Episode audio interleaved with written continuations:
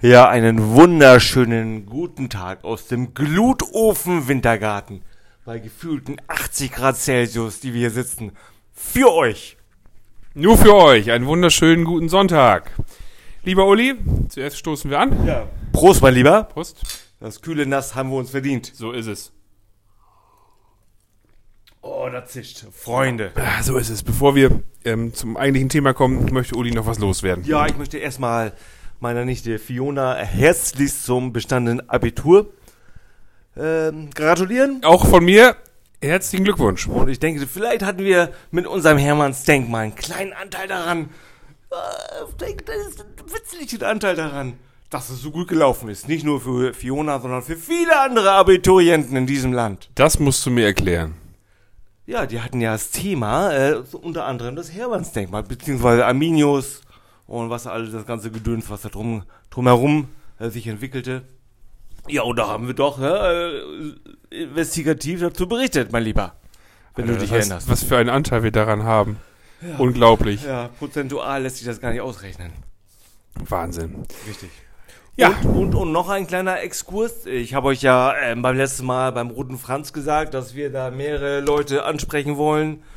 Äh, Professor Dr. Lesch und wie sie alle heißen. Und auch die Frau Heddecke vom, ähm, die äh, quasi für das Forum vom ZDF zuständig ist für die Terra X-Dokumentation. Und der habe ich ja geschrieben und die hat mir tatsächlich geantwortet, Jan Gerd. Unglaublich. Ich finde das genial. Äh, Ich war auch, ich war auch amazed. War Lies auch. doch, lies doch mal vor, was sie geschrieben hat. Ich äh, zitiere mal. Lieber Herr Hilling. Oh ja, erst, erst, erst die Brille auf. Genau, viel, weil das ist so klein geschrieben, der Wahnsinn. Vielen Dank für Ihre Mail und die freundlichen Worte über unsere Sendung. Ihre Moorleiche kannte ich bisher noch nicht. Leider haben wir momentan keine Sendung in Planung, wo es passen sollte. Aber wenn wir derartiges ins Auge fassen, kommen wir gerne auf Sie zurück. So, Unglaublich. das heißt für uns, wir müssen dranbleiben einfach. Das werden wir. Ja, wir müssen uns wie Kletten dranhängen und immer wieder fordern, dass sie unsere Moorleiche endlich mal ähm, in einer Dokumentation aufnehmen. Da können wir mal sehen. Wir arbeiten auf Augenhöhe mit äh, Formaten wie Terra X, Planet Wissen. Ähm, Kosmos, äh, Lesch Kosmos, wie Genau. es heißt. ja, so sind wir hier. Ja. Was für ein Thema äh, haben wir denn heute, lieber Uli? Heute das Thema das Bernsteinzimmer. Sagen umwoben. Mythen rangen sich darum. Ja, ein Wahnsinn. Ja, das Bernsteinzimmer hat mich schon als Kind fasziniert, muss ich ehrlich sagen. Und ich bin froh, dass wir das in unserem Podcast als äh, Thema haben. Also diese Mythen und diese Sagen, die sich um, um dieses Zimmer ranken. Das hat fast sowas wie äh, Atlantis. Ja, kann man so sagen. Ja. Doch, doch, doch, die verlorene Stadt, ja, das verlorene Zimmer. Ne? Aber erstmal sollen wir vielleicht sagen, Bernstein, ist das denn ein äh, eine Miner Mineralart oder, oder was ist das? Nein, man glaubte tatsächlich äh, damals, als das äh, Bernsteinzimmer im äh, Anfang des 18. Jahrhunderts äh, gebaut wurde, hat man wirklich geglaubt, dass Bernstein ein Edelstein sei. Was ja nicht richtig ist. Und äh, erst 200 Jahre später ähm, kam heraus, dass Bernstein tatsächlich ein getrocknetes Baumharz ist. Genau, ein fossiles Harzelement sozusagen. Und die älteste bekannte Art äh, datiert äh, vor 310 Millionen Jahren. Wie? So alt ist der älteste Bernstein So alt ist der älteste Bernstein, den man, äh, den man gefunden hat. Heftig. Also unfassbar. Aber wirklich. Ja, und wenn man sich so vorstellt, dass ein ganzes Zimmer aus, ähm, ja, aus diesem Bernstein gefertigt sein soll, ähm, ist das schon heftig. Ich weiß nicht, liebe Zuhörer, wer von euch schon mal ein Stück Bernstein in der Hand gehabt hat. Ich hatte das Glück, dass mein lieber Nachbar und Freund äh, Uli Hilling mir diese Möglichkeit gegeben hat und äh, es ist tatsächlich ein, ein, ein, ein sehr leichter Stein. Ja. Also leichter, als ich eigentlich gedacht habe im, im Vorfeld. Richtig, also es ist ja, also ein Stein mit, mit Luft drin, so könnte man es beschreiben. Ja, irgendwie so wie, Bim, wie ein Bimsstein. Im Stein, sehr gut. Also, ja, von der, von der, vom Gewicht her, ne? Genau. Gewicht und Größe, die Relation. Genau, und die sind ja auch sehr, ähm, ja, auch ähm, milchig, kann man sagen, in diesem Rohzustand. Und dann werden die ja richtig fein geschliffen durch spezielle Anwendungen und hast du nicht gesehen. Richtig. Wer Ja. hat äh, damals nicht den äh, den Stock von Richard, äh, Sir Richard Attenborough gesehen, als er im Jurassic Park die Mücke im Bernstein eingefasst gezeigt hat. Ja, ja, so was. Ja, eigentlich auch eine coole Geschichte, ne? Genau, und zumindest dieses Bernsteinzimmer, ja, es handelt sich dabei um einen Prunkraum, den der preußische König, König Friedrich I. in Auftrag gegeben hat. Und im Prinzip wurden alle, ja, wurden Holztafeln genommen und die wurden halt verziert mit dem, komplett mit Bernstein, Gold, Spiegelelementen und noch ganz viele andere Bauteile in diesem Raum. Ja, Und- richtig, das sah eigentlich echt voll cool aus, ne? Also, liebe Zuhörer, schaut euch ruhig mal äh, ein Bild bei Google an. Ähm, ich muss sagen, es gibt ja inzwischen auch einen Nachbau äh, seit 2003. Ja. Ähm, es sieht wirklich toll aus. Es ist äh, unglaublich, wenn man das sieht, das ganze äh, Glanz und äh, diese mm, schönen hellbraunen Farben. Ja, genau. Gold und den Das hat Spiegel. tatsächlich was wirklich Edles an sich. Genau. Und es ist ja auch in diesem Prunkraum gewesen, jetzt auch als Nachbau. Ähm, wir erinnern an Folge Der alte Fritz.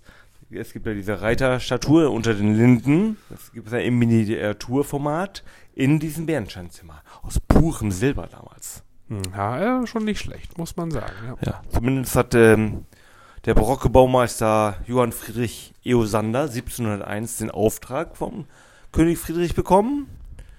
Und 1712 wurde es dann letztendlich in einem Schloss eingebaut. Und halt, ja, der Öffentlichkeit oder den Besuchern, den die hatten, äh, ja, gezeigt, präsentiert. Genau, ich glaube schon, dass sich Zar Peter der Große auch echt wohl gefreut hat, ne? Ja. Der, ähm, genau, der war 1716, ähm, kam es dann dazu, dass der Sohn vom König Friedrich, der Friedrich Wilhelm, der hatte so, ja, gar keinen Bock auf Kunst und dieses ganze Gedöns. Da fand er irgendwie richtig scheiße irgendwie. Und äh, der Zar Peter war total angetan davon und äh, konnte gar nicht mal aufhören, an dieses Bernsteinzimmer zu denken. Und da hat der Friedrich Wilhelm, der war mehr auf äh, Soldaten, Waffen und diese ganze, ganzen Sachen aus. Und hat er gesagt, weißt du was, Zar Peter? Du gibst mir 55 von deinen äh, äh, Soldaten, und zwar großgewachsene, mindestens 1,85 äh, plus. Großgewachsen, 1,85. Bitte dich. Ja, ich glaube damals, äh, da war es, glaube ich, glaube, Ja. zwei Meter Höhen gab es da eher weniger. Du hast natürlich recht, ne? Aber wenn man überlegt, dass, äh, erinnert euch bitte an die Folge vom Roten Franz, dass auch der Rote Franz schon 1,85 Meter groß war. Äh, richtig. Ja, aber auch schon ein standlicher Typ. Der hätte garantiert auch als große gewachsener Soldat beim Friedrich Wilhelm richtig Eindruck geschindet. Das hätte er. Aber bleib bitte bei den 55 großgewachsenen Soldaten. Ja, zumindest hat er dann gesagt, komm, Peter, du gibst mir 55 von deinen Jungs. So richtig kernige Burschen und dafür kannst du hier das Zimmer hier, baust ab, nimmst mit. Ja, und da hat Peter gesagt, weißt du was? Friedrich Wilhelm, ich mach das. Ja. Ja, da hat er halt 55 von seinen Jungs von St. Petersburg entsandt zum Friedrich Wilhelm und Friedrich Wilhelm musste dann, äh, und dann haben die das Zimmer halt abgebaut. Und dann äh, im Winterpalast in St. Petersburg wieder aufgebaut. Was sie allerdings auch ein bisschen, also sie haben es jetzt abgebaut, eingelagert in St. Petersburg und dann hat es auch erstmal ein bisschen brach gelegen. Ja. Und dann hat die Zarin Eli Elisabeth sich darum gekümmert, dass es dann in dem alten Zustand ja, wieder aufgebaut wird. Halt in dem Winterpalast und später in den Katharinenpalast in Zarendorf. Genau. Dann sind sie bestimmt auch durch diese Räumlichkeit lustgewandelt. Oh, das kann ich, uh, was die da wohl für oh, Young Ja, da könnte, könnte sein. Oh, Glaube ich schon. Also, Ja, wenn ich- wenn ich so ein Bernsteinzimmer hätte, ja, warum nicht, ne? Richtig. Und ich muss ehrlich sagen, das Wort Lustwandeln hat ja auch was. Ne? Ich habe es, glaube ich, in, in meinem Leben noch nie geschrieben. Du? Nee. Ich, ich, ich stelle es mir gerade vor meinem irren Auge vor, wie ich es schreibe. Lustwandel. Ja, also wenn ihr jetzt die Augen von äh, Uli sehen könntet. Ich glaube, er wird dich gleich einen Kuli schnappen und es direkt aufschreiben. Ja, ich glaube, ich mach's mit dem Bleistift. Warte, mache ich jetzt mal eben. Die Tragik von diesem ganzen Bernsteinzimmer ähm, und die Geschichte, äh, ja, ist natürlich schon auch sagenumwoben. 200 Jahre letztendlich, ähm, ungefähr 200 Jahre dort eingebaut, so wie Uli es gerade geschildert hat. Und ähm, auch eine, ein, eine richtig schöne, äh, ein schönes Ziel auch für, für die Öffentlichkeit, denn der Raum war öffentlich zugänglich, bis dann natürlich der Zweite Weltkrieg kam. Ne? Genau. Und ähm, das war dann so am 1941 oder auch generell von den Nazis gefordert, sämtliche Kunstschätze sich anzunehmen, zu räubern und mitzunehmen. Genau, es gab sogar Kunstschutzoffiziere. Also das Mhm. als Kunstschutz zu bezeichnen, ist natürlich äh, hochgradig äh, äh, ethisch und moralisch äh, verwerflich. Ähm, denn letztendlich war es, das war ein Kunstraube, mehr nicht. Ja, ganz klar. Ne? Und Genau. nicht, nicht, nicht nur das Bärenschnitzel, sondern viele Bilder, Gold und sonstiges, was sie alles haben mitgehen lassen. Richtig. Ja. Ähm, man muss dazu wissen, dass Katharina die Große den Raum tatsächlich noch mit 450 äh, Kilo Bernstein ähm, äh, verziert hat, die Deckengemälde ausgetauscht hat und ähm, so hat dieses Zimmer noch mehr an Wert gewonnen. Also man sagt ungefähr heutiger Wert 125 Millionen Euro. Genau, man schätzt sogar, dass es bis zu 250 Millionen ähm, so irgendwas so dazwischen sogar liegt. Ja, Ne? klar. Also wenn man dann nur den reinen Wert des Bernsteins sieht, das ist natürlich eine Sache, aber diese Kunstverzierung, ist der künstliche Wert ist ja quasi unbezahlbar. Das sowieso, ja. Ne? Friedrich I., weißt du, was der damals dem Künstler ähm, Eosander bezahlt hat? Nee. 30.000 Reichstaler. Oh, umgerechnet? Kann man das so sagen? Wahrscheinlich äh, zwischen 125 und 250 Millionen, würde ich dann heute sagen. Du bist ein Fuchs. Weißt du, wie groß der Saal eigentlich war? Nee, erzähl. Er soll ungefähr 90 Quadratmeter groß gewesen sein. 90 Quadratmeter. So, ich guck, guck mir gerade den Wintergarten an. 25 Quadratmeter. Viermal so groß. Ja. Ich meine, ist jetzt, ist jetzt kein, kein Saal, ne? Es ist Kein Saal in diesem, das ist ein Zimmer. Sälchen, ein Sälchen vielleicht. Ja. Oder wie der Name schon sagt, ein Zimmer. Ja. Nee, das, das wirkt tatsächlich auch auf Fotos etwas größer. Ja. Da sieht man eben auch, wie viel Bernstein man eben auch gebraucht, ne? Wenn Katharina die Große schon 450 Kilo brauchte, um nur die Decke noch zu verzieren. Da sind ist ganz schön was zusammengekommen. Richtig. Ja, wir werden nachher noch ein paar Bilder von Bernstein auch von Zimmer auf unseren Insta-Kanal stellen. Da könnt ihr euch das nochmal ansehen.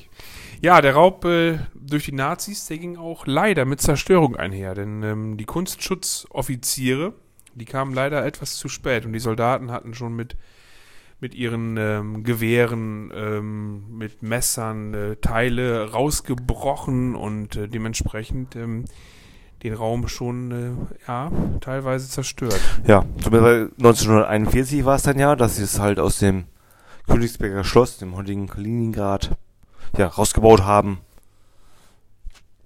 Ja, Richtig. rausgebaut und, und halt in 28 Kisten verpackt. Und, und man muss sich auch vorstellen, diese ähm, viele Reliefs waren ja auch auf Holzplatten drauf ähm, verziert, Ja. der Bernstein. Und Ja.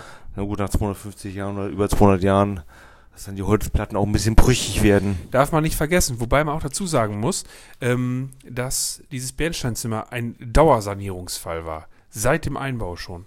Das Problem ist nämlich, ähm, das Bernstein oder auch das Holz, was auf, da äh, verbaut wurde, das war ähm, enormen Temperaturschwankungen ausgesetzt. Stelle man sich mal so einen Palast vor, im Winter eiskalt, weil kann nicht geheizt werden. Und äh, wenn überhaupt, dann nur spärlich. Und im Sommer eine brütende Hitze.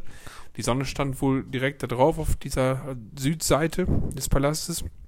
Und die Temperaturschwankungen haben dazu geführt, dass ständig der Bernstein und Teile von des Bernsteins ähm, gepflegt und erneuert werden mussten, tatsächlich auch, ja.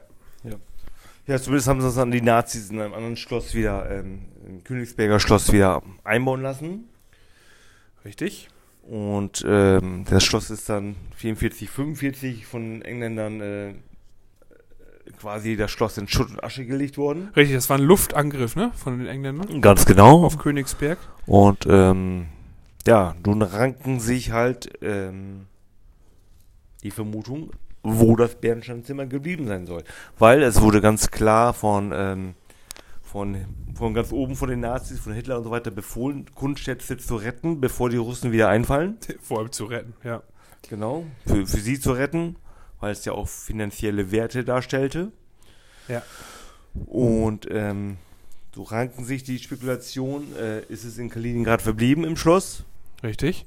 vor dem Luftangriff oder haben es die Nazis noch in den 28 Kisten verpackt? Also es ist verbracht? Genau, es ist nämlich schon so, dass ähm, der ähm, Dr. Alfred Rode, der Direktor der Kunstsammlung im Königsberger Schloss, ähm, kurz vor den Luftangriffen der Engländer dafür gesorgt hat, dass alles in Kisten verpackt wird und in die ähm, bombensicheren Gewölbe des Königsberger Schlosses Genau. untergebracht wurde.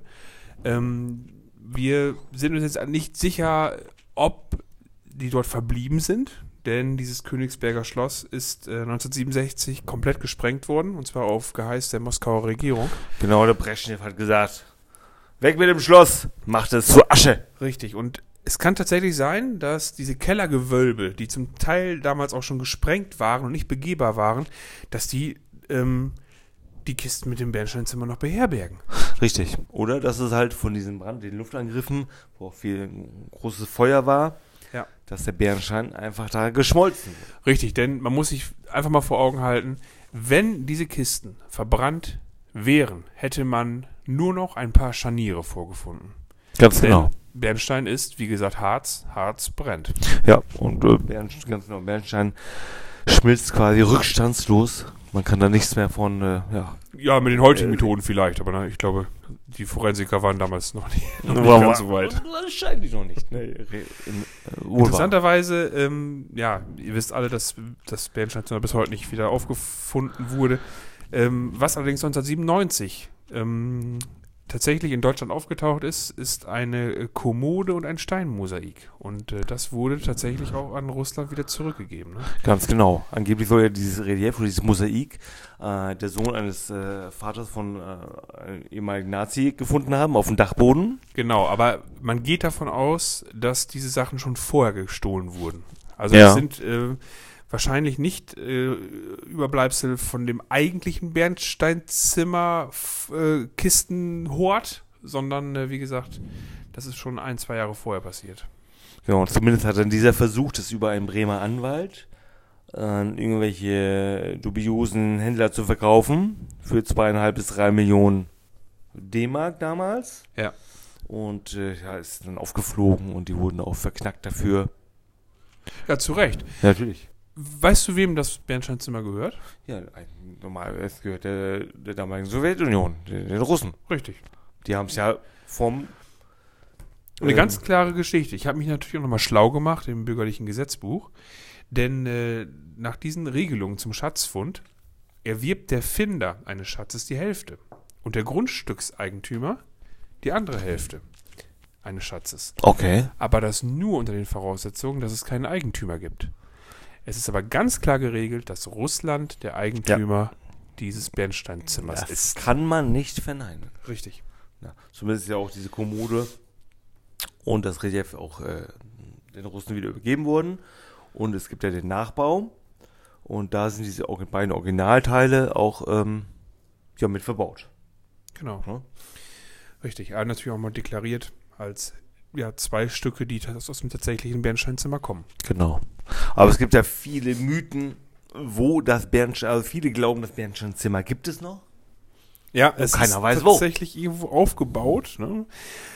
Und wenn man so diese ganzen Irrungen und Wirrungen in den letzten Kriegstagen ähm, so betrachtet, dann äh, ist es wirklich durchaus möglich. Interessant finde ich nur tatsächlich, dass es keinen wirklichen Anhaltspunkt gibt. Denn dieser Dr. Alfred Rode, wie gesagt, der Direktor der Kunstsammlung im Königsberger Schloss, der hat zu ganz vielen Kunstgegenständen und zu dem Verbleib dieser Mhm. etwas gesagt.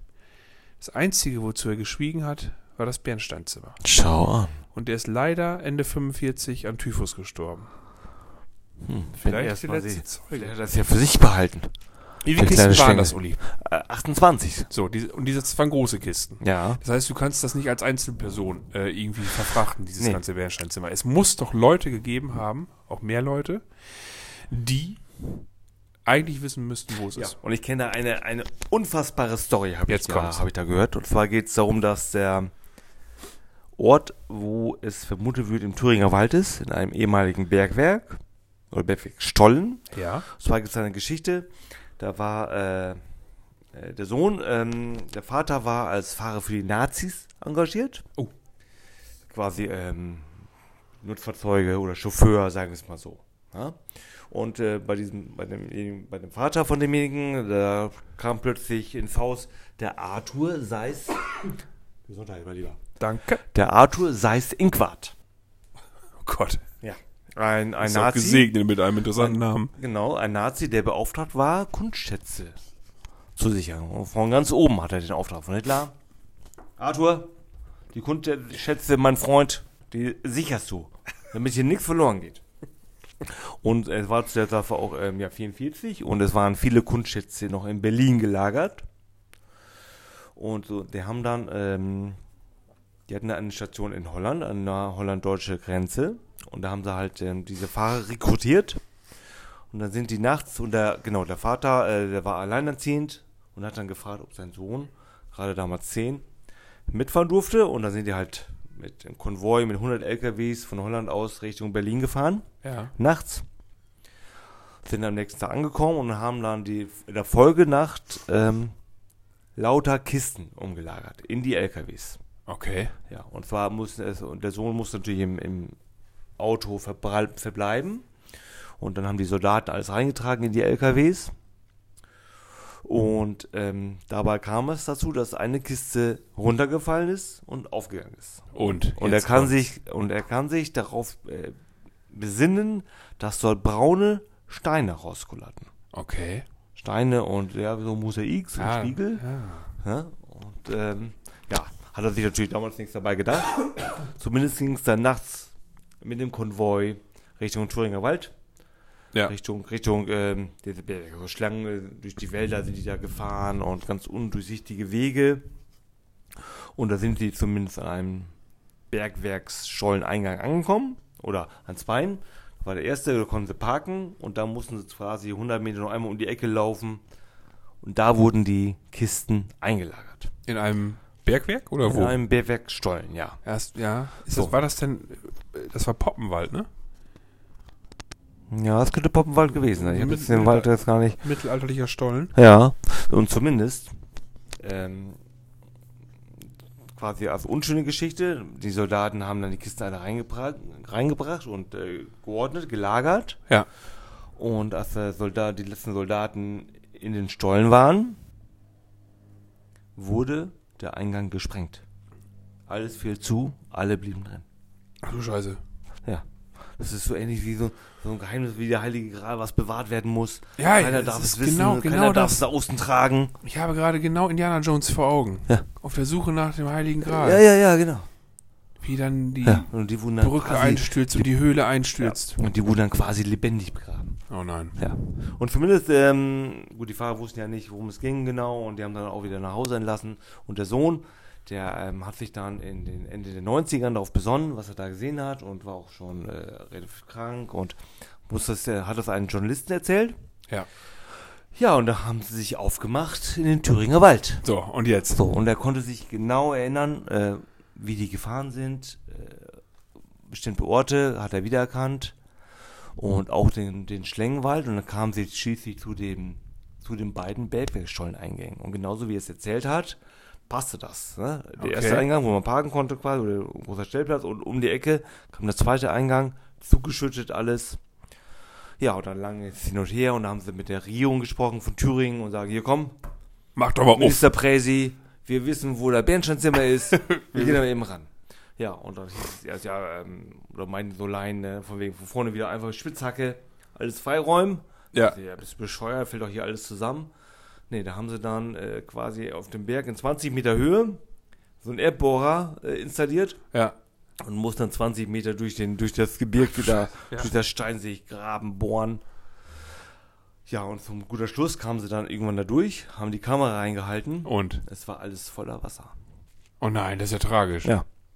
Und dann hieß es so, Sch- um das mal eben auf den Punkt zu bringen, boah, hier noch weiter suchen, noch weiter rumbohren hier, machen wir nicht, das sprengt sowieso jetzt schon die Kosten. Wir belassen es einfach dabei.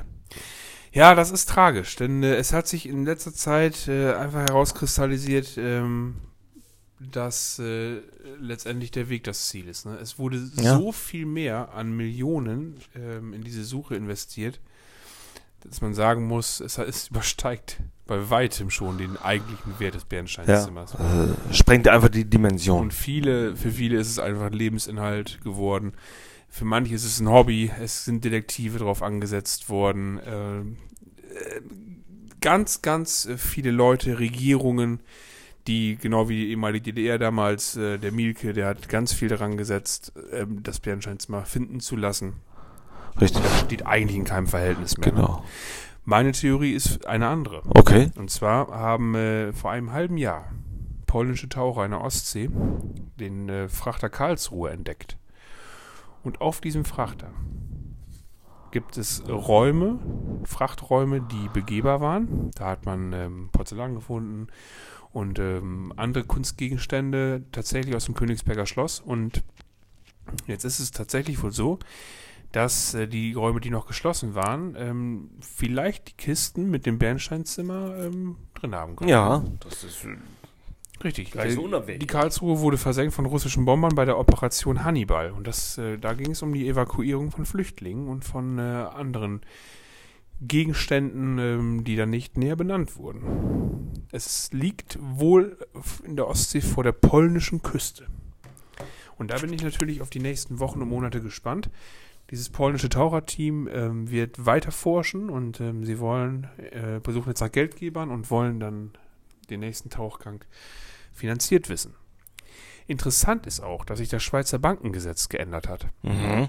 Und seit neuestem ist es so, dass diese ominösen Schließfächer, die es in der Schweiz dann eben auch gibt, ähm, und das Schweizer Bankengeheimnis ist ja legendär, dass diese Schließfächer nach einer Zeit von 60 Jahren, in der oder in denen sie unangetastet waren, aufgelöst werden. Und Ah. alles, was sich darin befindet, wird dem Schweizer Staat zugesprochen.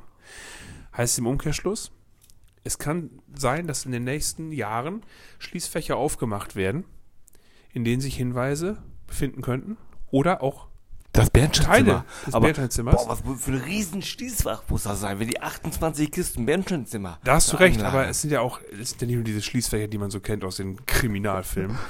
Ähm, da sind ja auch Sachen dabei, die in ganzen Tresorräumen gelagert werden. Und die ganzen Tresorräume sind ja auch verschlossen. Mit so fetten Stahltüren, die wahrscheinlich zwei Meter dick sind. Mega. Total crazy. Ich glaube, wir überfallen die Schweiz. Wollen wir das machen? Äh, Ist aber ein heroisches Ziel, mein Lieber. Wir zu zweit? Und dann jede Bank, einzeln durchgehen. Ja, Mal gucken, wie weit wir kommen. genau. Ja, also von meiner Seite aus ist nicht mehr viel zu sagen zu dem Mythos Nee, Bernsteinzimmer. es gibt also noch, äh, noch ganz viele andere Thesen, wo es sein könnte, aber äh, die hier aufzuzählen würde jeden Rahmen sprengen. Richtig, ob es dann äh, in irgendwelchen Gewölben eines Schlosses, ob es äh, in einem U-Boot versenkt wurde beim Versuch, es außer Landes zu bringen. Ja, oder in einem Frachtschiff oder in irgendwelche Bergwerksstollen. Genau. Es soll ja noch angeblich mehrere Bergwerksstollen im Saarland auch geben, äh, wo man Dinge verbracht haben soll, wo auch viele Expeditionsteams schon längst gesucht haben und nicht findig, fündig geworden sind. Ja. Also, ist schon schwierig. Aber das Mythos, der Mythos lebt. So ist es. Ja, an dieser Stelle bedanke ich mich bei euch, liebe Zuhörer. Ja, ich mich auch. Wir hoffen, euch einen kleinen Einblick in die Geschichte des Bernsteinzimmers gegeben zu haben. Ja, und hoffen natürlich, dass ähm, die Tonprobleme der letzten ein, zwei Folgen behoben sind. Genau, wir arbeiten jeden Tag äh, investigativ daran, es besser zu machen. Richtig. Einen wunderschönen Sonntag noch. Und tschüss. tschüss. Ciao.